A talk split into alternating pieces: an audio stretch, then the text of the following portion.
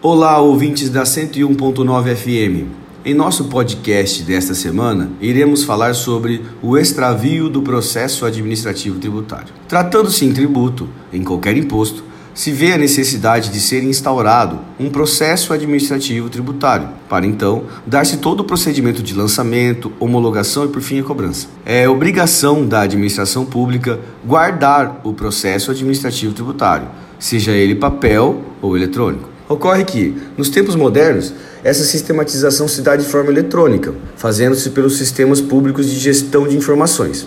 A sistematização é muito recente, por exemplo, o sistema ECAC da Receita Federal tem apenas duas décadas, pois antes tudo era feito de forma manuscrita. O problema é que, para resguardar toda a papelada de processos físicos e ter o controle, não é fácil, não é mesmo? Logo, pergunta-se: o que fazer quando os procedimentos físicos são extraviados ou não localizados? Eis que o extravio do processo administrativo tributário é fato que jamais poderia acontecer pois, além do dever de guardar por parte do fisco, se faz necessário ainda a existência permanente, física ou eletrônica, do processo administrativo tributário, para que o débito seja inscrito em dívida ativa tornando-se assim crédito para a Fazenda Pública e débito para o contribuinte. Após a inscrição do débito, a Fazenda Pública pode iniciar o processo de cobrança, seja ele de forma administrativa ou judicial. A cobrança administrativa fiscal é um procedimento realizado pelas fazendas públicas de todas as instâncias, federal, estadual, municipal.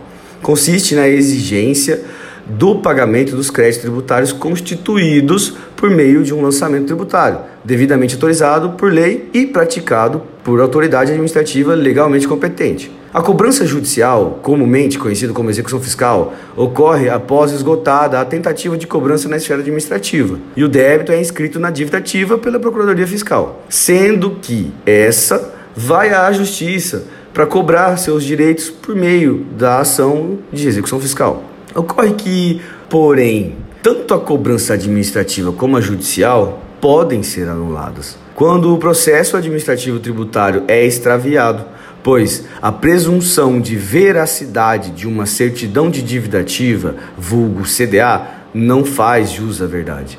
Não havendo mais que se falar em presunção de certeza, liquidez e exigibilidade ou execuibilidade pois o contraditório e a ampla defesa de toda a fase administrativa de lançamento, homologação e eventuais impugnações não é verossímil.